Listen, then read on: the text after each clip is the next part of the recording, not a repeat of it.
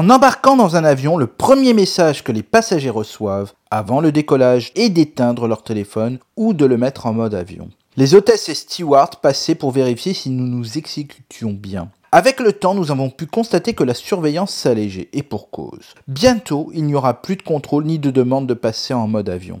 En effet, la Commission européenne va, grâce à la désignation de fréquences spécifiques sur le réseau 5G en vol, permettre aux téléphones portables de rester connectés en vol. La technologie est annoncée comme étant sans danger pour les systèmes électroniques des avions. Néanmoins, les critiques pointent du doigt la nuisance sonore qui en résulterait au sein des avions, comme nous avons dans certains trains dès la mise en application de la mesure en 2023. Cette autorisation européenne n'est pour l'instant limitée qu'aux vols et compagnies aériennes en Europe. En 2020, la Commission fédérale des communications aux États-Unis, de son côté, a rejeté les projets visant à autoriser les services de voix et de données en vol sur les fréquences mobiles sans fil en invoquant une forte opposition, notamment de la part des pilotes de ligne et des agents de bord pour des raisons de sécurité et de sûreté nationale. Les principales compagnies aériennes américaines, en envoyant une lettre commune aux principaux organismes de réglementation de l'aviation et à la Maison-Blanche, ont prévenu que si les opérateurs allumaient le réseau 5G près des aéroports, ils pourraient mettre en péril la sécurité de milliers de vols. Les fréquences utilisées par les nouveaux réseaux peuvent interférer avec celles que les avions utilisent pour mesurer leur altitude, ce qui peut entraîner des accidents catastrophiques.